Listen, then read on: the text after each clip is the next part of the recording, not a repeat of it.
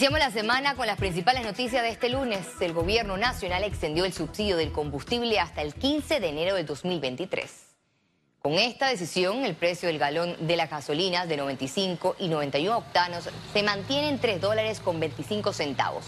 También aplica para el diésel bajo en azufre. El gobierno explicó que el objetivo de la extensión es continuar la dinamización de la economía del país.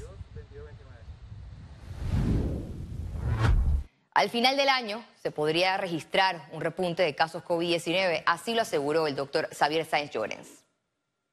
Eh, el virus se ha perfeccionado, por llamarlo de alguna manera, para, para su, subsistencia. Eh, el virus lo que busca es sobrevivir, al igual que todos nosotros, ¿no? Entonces ahora con la familia esta de variante Omicron y todos los sublinajes, que son una gran cantidad, el virus se ha perfeccionado y lógicamente pues ya estamos viendo repuntes precisamente por los diferentes sublinajes que están apareciendo. Así que no es de extrañar que en noviembre, diciembre, nosotros tengamos también repuntes de, de, Omicron. El Ministerio de Salud está preparado para hacerle frente a los brotes de cólera o cualquier repunte de virus respiratorios.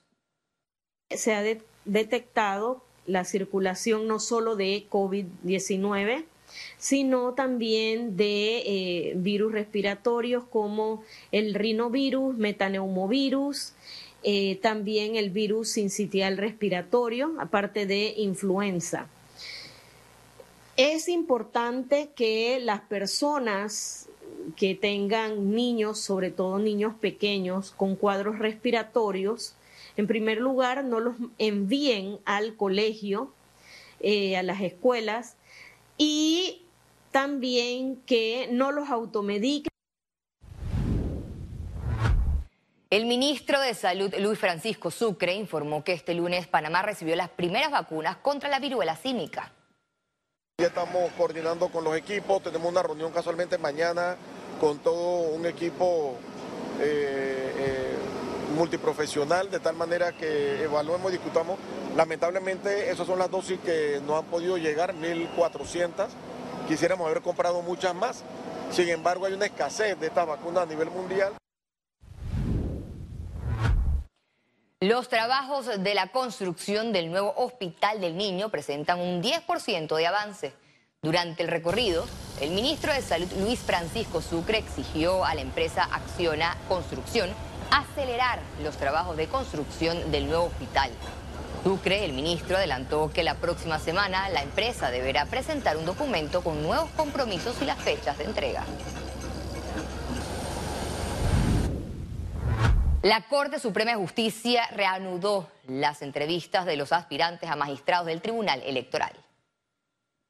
Domicilio. El abogado Roberto Ruiz Díaz habló de despolitizar el Tribunal Electoral y mejorar las reglamentaciones y la ausencia de demandas de inconstitucionalidad.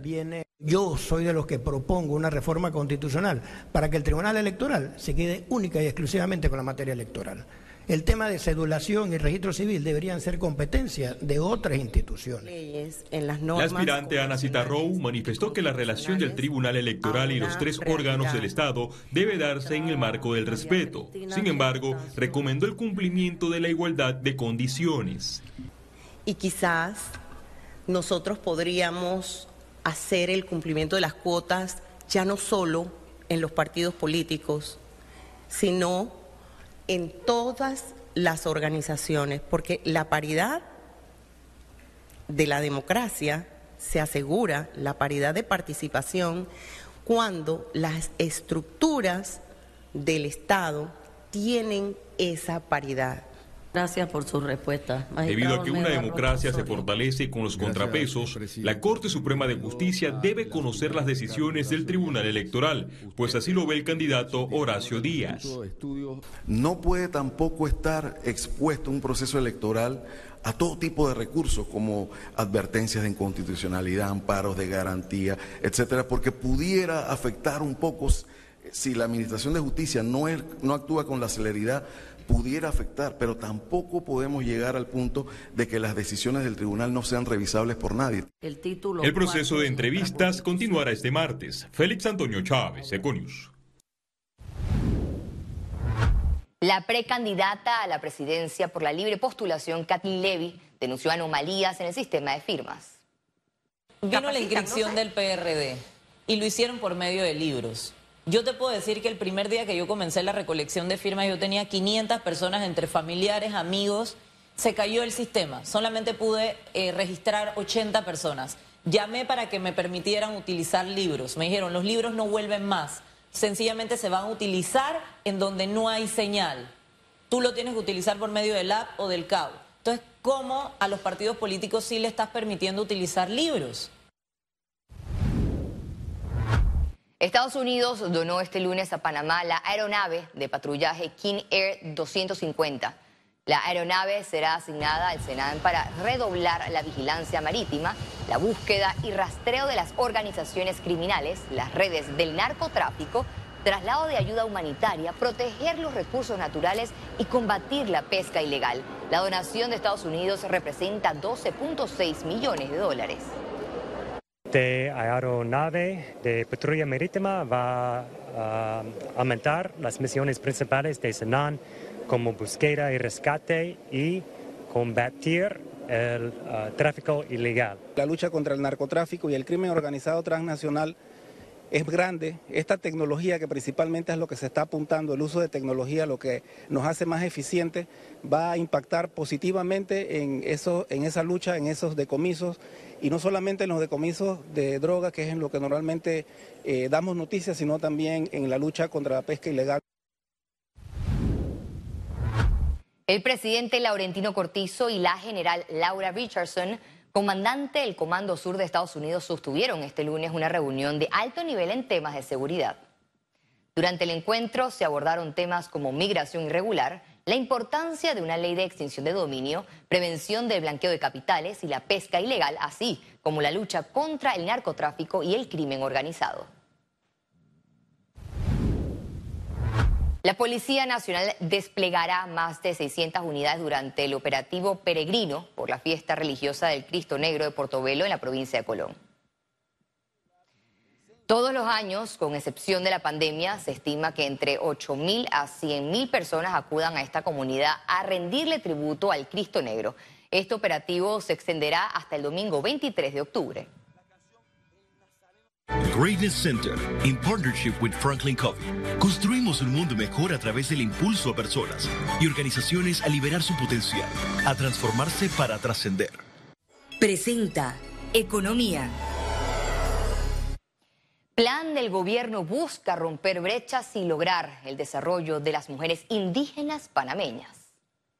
La República el Ministerio de Gobierno y el Banco Interamericano de Desarrollo presentaron este lunes el Plan de Empoderamiento Económico de las Mujeres Indígenas. Las desigualdades en materia de empleo, en cuanto a ingresos y opciones de crédito, en oportunidades de educación, pero también la brecha al acceso digital. Para citar solo algunas de las brechas que hoy padecen las mujeres indígenas de nuestro país y empañan nuestro desarrollo y advierten los retos más urgentes que tenemos como sociedad.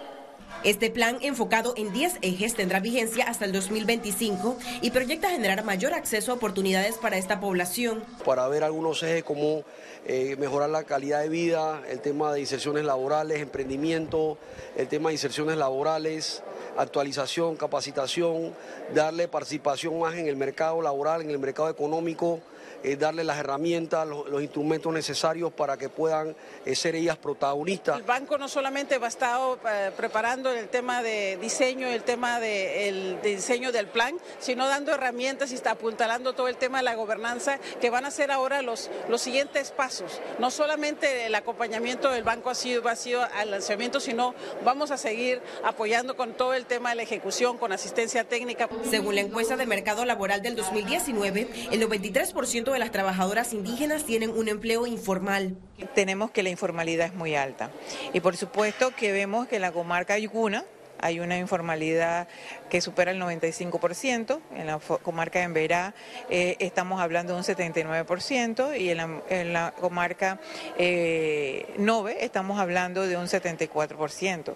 Pero por supuesto que Hay una ocupación en las comarcas, sin embargo la informalidad eh, muestra cifras importantes que debemos nosotros canalizar en esta política que presentamos en el día de hoy. Este programa aplica tanto a mujeres que viven en las comarcas y territorios originarios como a las que residen en zonas urbanas. Esperamos que bueno que acá todo el organismo, aliados, gobierno y estado gubernamentales que puedan, ¿verdad?, apoyarnos y bueno y trabajar conjuntamente porque lo que nosotros queremos es la herramienta técnica para poder llevar hacia adelante adelante nuestro plan de, plan de, de, cada desarrollo de cada territorio de los pueblos originarios que estamos dentro del territorio de la base. Ahora corresponde al Ministerio de Gobierno establecer el presupuesto que asignará la institución a este plan. Ciara Morris, Econews.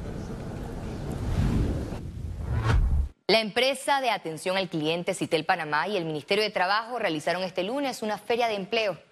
A la convocatoria asistieron 30 personas de forma presencial, quienes tuvieron que demostrar su dominio en el idioma inglés para ocupar una de las más de 300 vacantes disponibles para cargos de soporte técnico, recursos humanos y atención al cliente en modalidad virtual. Se postularon más de 100 personas a nivel nacional. Mitradel informó que este martes 18 de octubre continuará el reclutamiento solo de forma virtual con entrevistas en el sitio web citelvirtualfair.com. Sabemos que hay muchos jóvenes eh, que acaban de terminar el colegio y quieren buscar una oportunidad y pues para nosotros excelente. Eh, sin embargo, también hay gente que habla inglés y que es un poco mayor, ya está retirada y también se le brinda una oportunidad de que tengan un trabajo bien sea adicional o que en este momento de su vida también puedan sentirse productivos. Al regreso, internacionales. El mundo está emocionado. Qatar está listo. El escenario está listo. Mundial de Qatar ya lleva vendidas unas 3 millones de entradas.